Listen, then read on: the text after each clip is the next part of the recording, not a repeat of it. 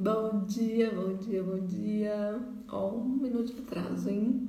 Ó quem que eu trouxe pra fazer essa live comigo. Se ninguém entrar, pelo menos eu tenho ele. Oh, Freud. Ai, espero que vocês estejam bem, né? Ai, o dia tá maravilhoso aqui em Jundiaí, no interior de São Paulo. Ele, Ale, ai, delícia, gente. Bom dia, bom dia, bom dia, Ale. Bom dia, Lívia, diretamente da Península de Maraú, né? Ale de Santa Bárbara do Oeste.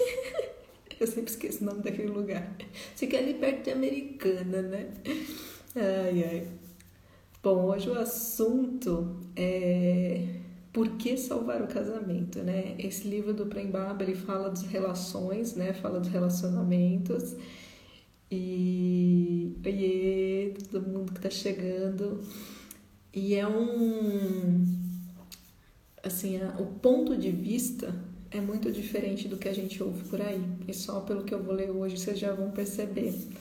Bom dia, Li. É... E que me fez, assim, realmente mudar muito a forma né, de ver. Esse pai americano é verdade. Tinha esquecido da mudança. Muita mudança acontecendo, né, gente? Não tô acompanhando. Aliás, tem que visitar esta casa nova da lei, né? Pós-pandemia. Então, e aí, o Prembaba, nesse livro, que é esse livro aqui, né, que a gente tá lendo, e vamos ler por muito tempo ainda, tá? Todo dia de manhã às 7 horas. É, ele traz uma visão, assim, para mim, muito revolucionária sobre essa questão do casamento, né?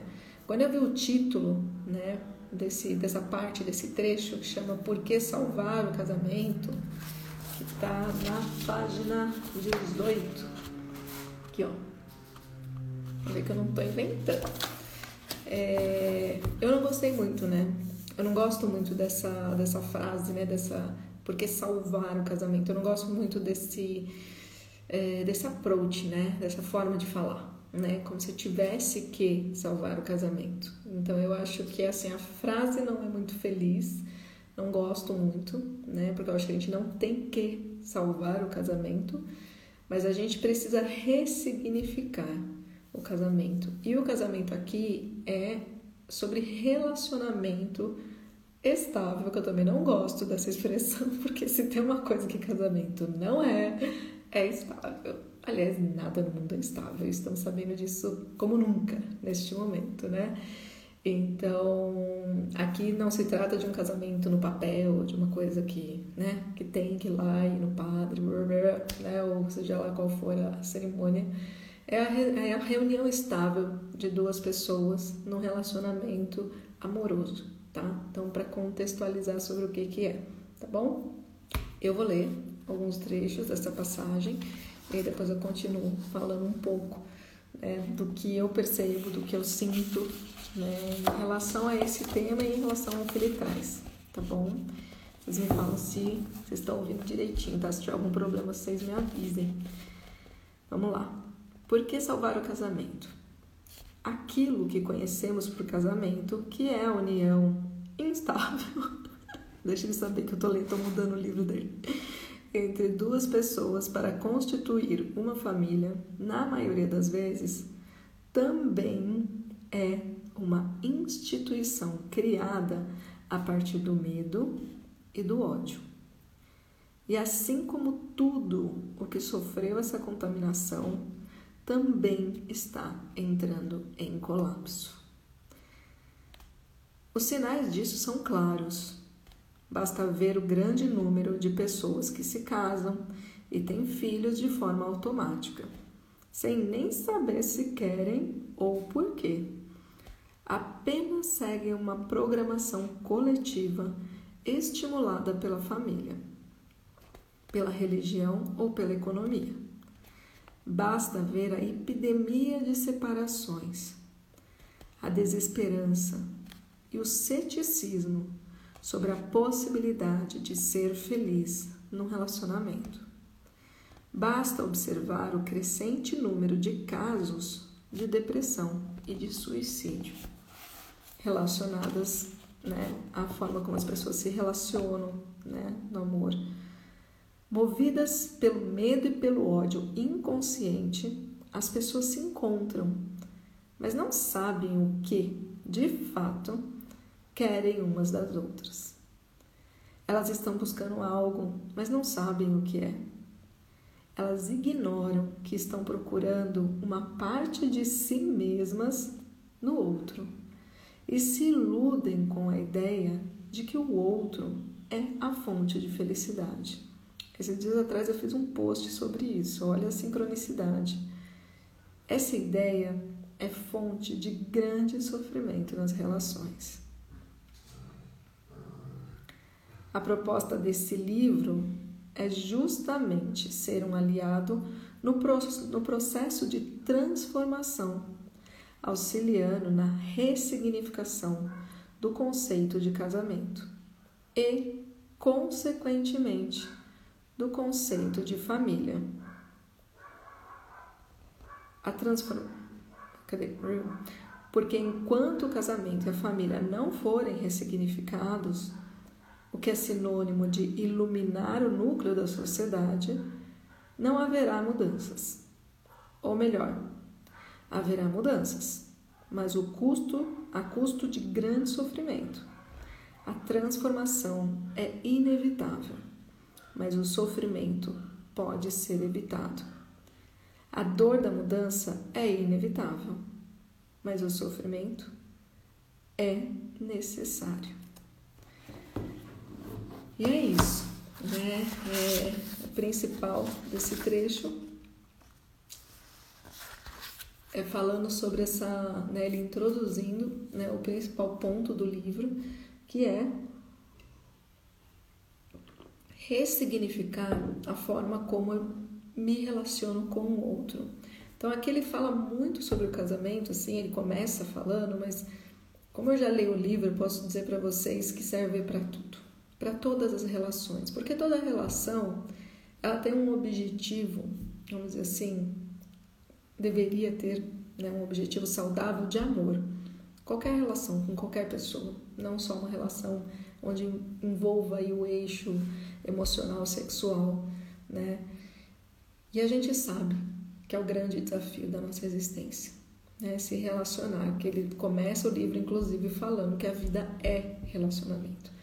É, e o casamento, para mim, assim, é o relacionamento. Ei, bom dia, meninas.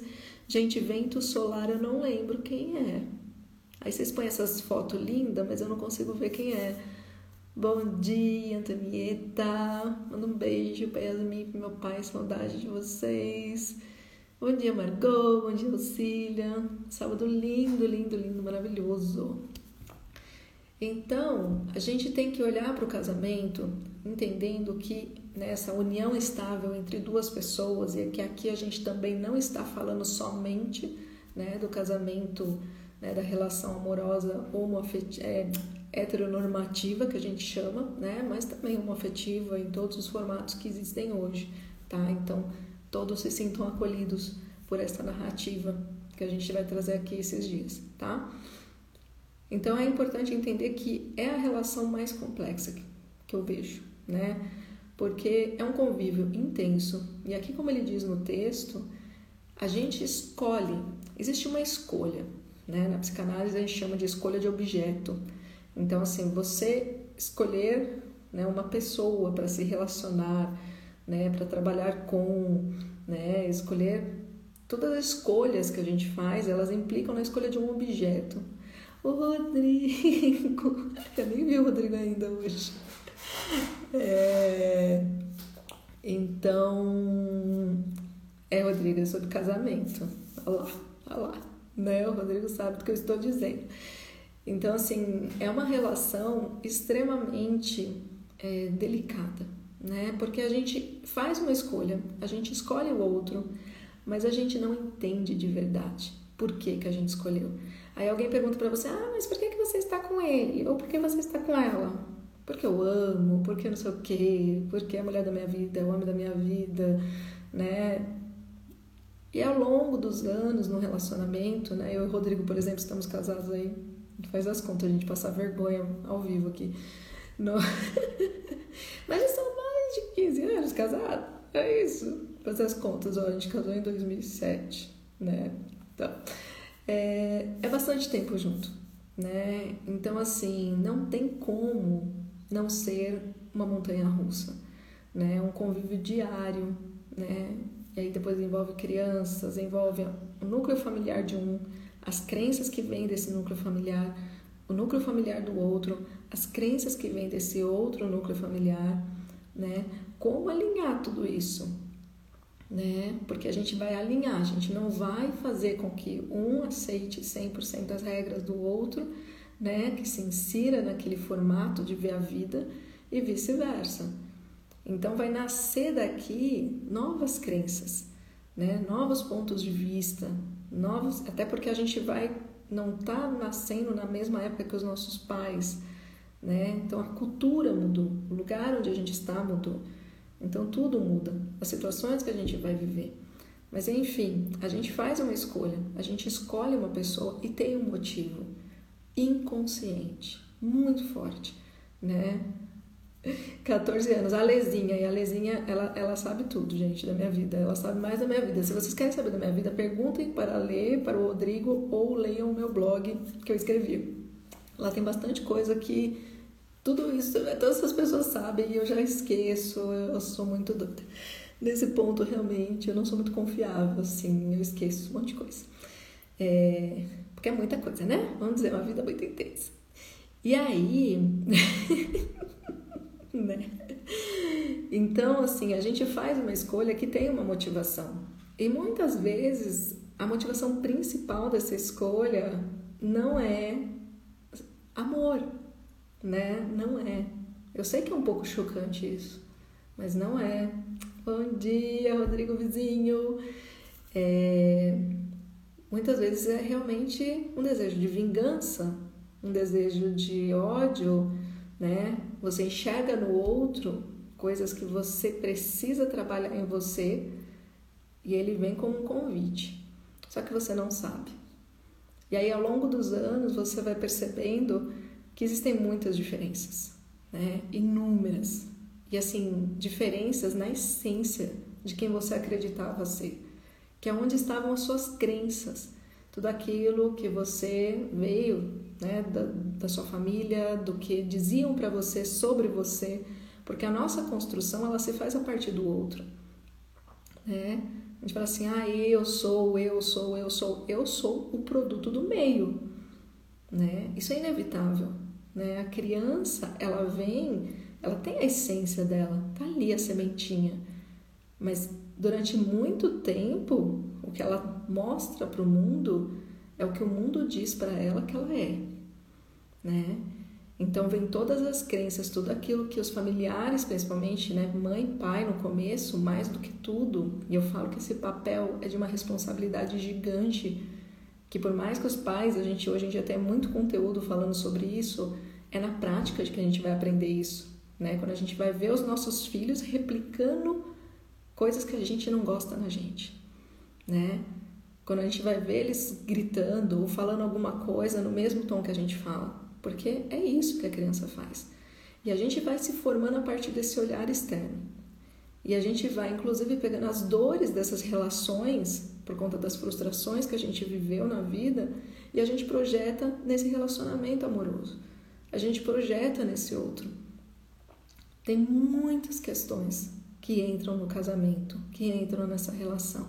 Então é extremamente instável. Por isso que eu falo, não tem nada de relação estável no casamento. Se a sua relação é estável, o que é ser estável para você? Né? Porque para mim não é. Cada dia é uma coisa diferente. Na pandemia mais do que nunca, né? Porque o convívio está mais intenso. Antes a gente estava casado todos os dias, mas a gente não ficava na mesma casa todos os dias. E muitas famílias estão vivendo isso hoje, né? Então não tem só essa questão do me incomoda, mas ok, período comercial a gente pelo menos fica longe. Não, você tem que conviver e olhar para aquelas questões que incomodam um no outro, que na verdade é o incômodo de nós mesmos com aquilo que a gente vê no outro, que é nosso e que a gente não consegue lidar. Imagina você fazer isso o dia inteiro, né? É extremamente desafiador. Quando vem os filhos, quem tem filhos sabe, é mais desafiador ainda. Porque aí é uma divisão, e aí vem outras questões, porque a relação com os filhos também vem o espelhamento, também vem as projeções, né? E acaba sendo, assim, uma das experiências de maior aprendizado, de maior evolução que eu conheço, né? Eu acho uma pena, realmente, que a grande maioria dos jovens hoje não queiram saber de relacionamento estável. Não queiram, assim, eles não falam mais em casamento, e não só no sentido tradicional, de realmente de construir uma vida juntos. E hoje eu posso falar, depois de tantos anos e passando por tantas experiências, né, o quanto vale a pena, quanto eu evoluo todos os dias, o quanto eu preciso me olhar em lugares que machucam muito, né? A partir do momento que eu entendo por que, que eu escolhi quem eu escolhi. Então hoje eu consigo olhar para o Rodrigo e saber por que, que eu escolhi o Rodrigo eu amo? Amo. É só isso? Não. Né? Existem motivos que não são tão saudáveis numa escolha em relação ao outro. E é isso que gera toda essa possibilidade de evolução. Mas para isso a gente tem que tomar consciência de que existem essas questões. A gente tem que sair do relacionamento romantizado, né?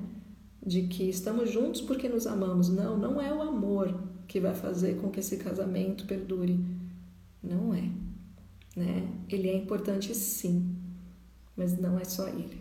Né? O principal é a gente entender que um casamento é um triângulo. Né? Sou eu, ele, nós. Né? E precisam ser olhados os três eixos, precisam ser nutridos os três eixos. Essa separação precisa ser entendida para que o conjunto funcione. Né? o respeito mútuo, mas também a capacidade de autoconhecimento como indivíduos, como sujeitos, entendendo por que, que eu projeto nele o que eu projeto, por que, que ela projeta em mim o que ela projeta. De onde vêm essas crenças? O que de fato é meu e dela, ou meu e dele, e que a gente precisa olhar e ressignificar e entender que aquilo são crenças, que aquilo são padrões e que prejudicam a nossa relação diária e que precisam ser trabalhados. Não precisa odiar aquilo, né? Ah, eu odeio que você faz isso. A gente fala o tempo inteiro. Tá, mas por que que o que você faz me incomoda tanto?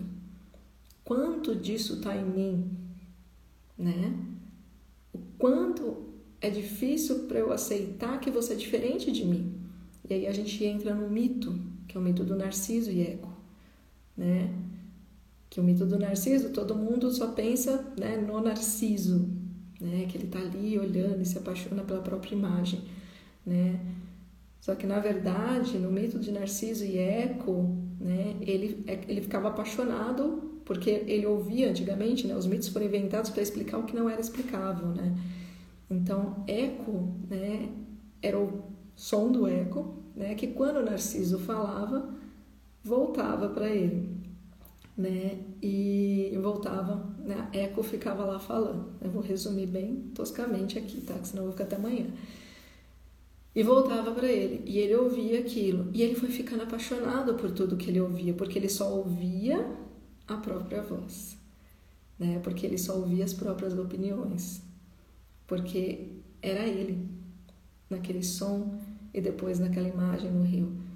Então, quando você encontra de fato com o outro, quando você consegue enxergar no outro, além do seu desejo de que ele seja como você, a gente repudia.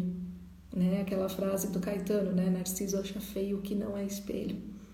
E no relacionamento a gente convive com isso. Né? Da gente, hora que olha, começa a tirar os véus e perceber ele não sou eu, fica muito difícil conviver.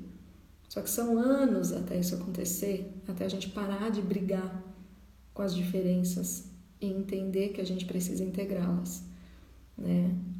Não é fácil, é extremamente desafiador, né? Mas se a gente consegue fazer esse trabalho, né, com honestidade, com maturidade, que eu acho que é o mais difícil, né? Porque precisa ser muito maduro, precisa querer ser adulto, né? Para poder de fato olhar para o outro e entender que o outro é o outro. Né? Eu acho que é o Lacan que fala que a gente não se relaciona com o outro, a gente se relaciona com aquilo que a gente gera de expectativa sobre quem o outro é. Né? São, são relações de projeções, por isso que eu só namoro há 32 anos. Olha a Antonieta, gente, a Antonieta é a mulher do meu pai. Guerreira. Guerreira. Não, os dois, né? Vamos dizer, porque você é casado com a Ariana também. Não é muito fácil. Cleonina é mais fácil. Falei, falei, mentira. Ai, gente. Então, assim, é muito desafiador, porque é preciso aprender a olhar para o outro, né? E quando a gente tem essa imaturidade, né? A gente não consegue. A gente não consegue olhar para o outro como quem ele é e a gente não consegue entender ele como um lugar de aprendizado. Essa relação, ela precisa ser entendida como aprendizado e para isso precisa ter diálogo mas para ter diálogo precisa querer conhecer o outro de fato, né? Porque senão são anos que as pessoas se arrastam projetando, projetando que a culpa é do outro, né? Aquela coisa, a culpa é minha, eu coloco em quem eu quero. E não é assim, né? A gente precisa compreender o que é nosso, o que é do outro, né? E aprender com aquilo que é diferente, né? E esse é o grande desafio diário que a gente vive. É isso, amores. Que é um assunto que, assim, ele é muito. A gente vai falar bastante sobre isso ainda, né? É, com essa leitura desse livro. E que para mim pulsa muito, né? Nessa pandemia, assim, eu mesmo, assim, com, com o Rodrigo aqui, a gente passou por momentos muito difíceis. Eu imagino que todos os casais com relacionamento já há mais tempo, com filhos pequenos, então nem se fala, passaram por muitos desafios, né? Muitos não deram conta entendeu? Nós talvez a gente tenha assim muitos privilégios para estar tá conseguindo aprender com tudo isso, né? Mas não tem sido uma coisa fácil, suave, tem sido uma construção e uma ressignificação desse casamento a cada dia, né? Porque o cenário externo também está fazendo com que a gente fique mais vulnerável, né? O cenário, Edri, o cenário que, né, do mundo da pandemia está gerando muitas inseguranças e um desespero interno de viver tudo aquilo que não se viveu até agora. Então isso muitas vezes faz com que a gente tenha vontade de mudar totalmente a situação, né? E aí a gente sai desenfreado, né? A gente sai pisando no acelerador sem saber para onde está indo, né? Que é o que eu chamo de ansiedade, né? A gente foge daquilo que angustia a gente de verdade, que a gente precisa ter coragem para olhar, que é como se fosse um caminhão correndo atrás de um carro na estrada sem acostamento. E ao invés da gente parar e olhar, descer do carro, ao invés de acelerar e tentar fugir dessa angústia, que a gente não sabe, às vezes ela não tem nome, o que eu sugiro é que a gente pare o carro, tenha coragem de parar o carro, descer do carro e olhar para o caminhão, entender quem é que está no controle dessa angústia. É, e a partir do momento que você entende né, o ponto-chave que faz com que você tenha dificuldade né, de se relacionar de forma íntegra com o outro, né? quais são as causas, o que, que você está projetando, o que, que você tem de expectativa ali e até onde ela é real, até onde ela é adulta. Né? A hora que você olha para essas angústias, você traz para a consciência. Vai resolver? Não. Demora. Não é rápido. Né? Às vezes são anos. Mesmo depois que você identificou por que, que você casou com quem você casou. Né? É muito desafiador. Né? Porque tem tempos que você está ali super animado. Vamos lá, vamos olhar para isso, vamos encarar isso de frente, vamos mudar tudo. E aí vem um momento como agora, que te coloca numa situação extremamente vulnerável, repleta de frustrações todos os dias, porque não consegue estudar, não consegue trabalhar, não consegue tomar banho, não consegue banho, não. Né? O outro tá ali o tempo inteiro, né? É, é, é uma coisa que vai dando, essa angústia vai crescendo, vai crescendo, né? Então, olha para ela todos os dias, entende que ela é sua, se apropria dela. Esse e aí depois que você se apropriar dela, você traz, você vai ter ela na consciência. Então, por mais que às vezes a gente saia da rota e comece os conflitos de novo pelos mesmos motivos, porque é isso que acontece, você tem consciência de que tem questões suas ali e que o outro ele só está ali como uma tela em branco para você projetar e vice-versa. Então, olha que experiência incrível para evolução. Não é fácil, Ei, amor, não é fácil, mas é possível. Né? Eu acredito nisso, de verdade. Eu acho que todas as pessoas que decidem ter um relacionamento estável com alguém acreditam nesse lugar, mas precisa ter esforço e precisa descer do carro, olhar para o caminhão, perguntar qual é o seu nome, quem é você, o que, que você quer aqui, e conseguir dirigir, né? esse carro com mais calma, sem pisar no acelerador, tentando fugir daquilo que não vai deixar de te perseguir. Não vai. Porque se existe, é para crescimento, né? Então, e o amor ele vem daí, né? E essa força para estar junto, o amor faz diferença sim. Né? O amor, o respeito, a admiração. Para mim são as três coisas, né? E a confiança. São quatro coisas muito básicas em qualquer relacionamento né? e principalmente no amoroso. Mas é isso, vai vir muita coisa ainda nesse livro sobre isso, né? Quem tiver interesse nesse tópico, venham todos os dias, todos os dias, sete horas da manhã. Se por um acaso surge algum compromisso, né? Eu gravo antes e posto como gravação no dia, tá? Mas eu quero manter realmente essa religião, né? Pra gente poder todo dia de manhã ter um lugar de pensar, né? ter um lugar de olhar para a gente, né? porque o problema não são os outros. Né? Tudo que a gente procura de solução, tudo que a gente procura de resposta está aqui dentro. O problema é que a gente está sempre apontando o dedo, né? Mas é aquela velha máxima, quando você aponta um dedo para frente para alguém, tem três apontando para você. Então, toda vez que a gente entra em conflito com o nosso parceiro, com a nossa parceira, também lembrar disso, né? Se eu julgo, tem mais meu ali do que dele ou dela, né? Isso dói saber, dói. Mas a verdade vos libertará, né? A frase de um cara que era bom lá na Galileia, viu? Aquele cara, sim, cara inteligente. É isso, amores. Ótimo final de semana. Tá lindo aqui em Jundiaí. Não sei como tá onde vocês estão. E amanhã a gente se encontra de novo às 7 horas, tá? Muito feliz de estar aqui com vocês. E olhem para os seus parceiros e parceiras hoje e procurem entender o que ali tem de você que te incomoda, né? Quando você for brigar, pensa, tem coisa minha. Da onde vem isso, né? Por que, que eu cobro dele ou dela isso, né? Qual que é a minha necessidade não atendida? Qual que é a minha expectativa nesse relacionamento? Né? E algumas vezes você vai encontrar que na verdade é vingança. e aí você vai lembrar de outros homens que passaram pela sua vida, que pode ter sido pai, avô, tio, porque geralmente está muito na primeira infância, né? Que tem alguma questão ali mal resolvida que a gente projeta no homem, né, que a gente escolhe, e no caso dos homens também, né? Os homens eu acho que o mais comum é eles projetarem a mãe né? Porque eles querem que a gente faça tudo por eles, que a gente, né, dê o leitinho, que a gente arrume a cama, que a gente pegue a meia. O meu não, né? O meu tem os seus suas qualidades em relação a isso, né? A Cília criou bem o bichinho.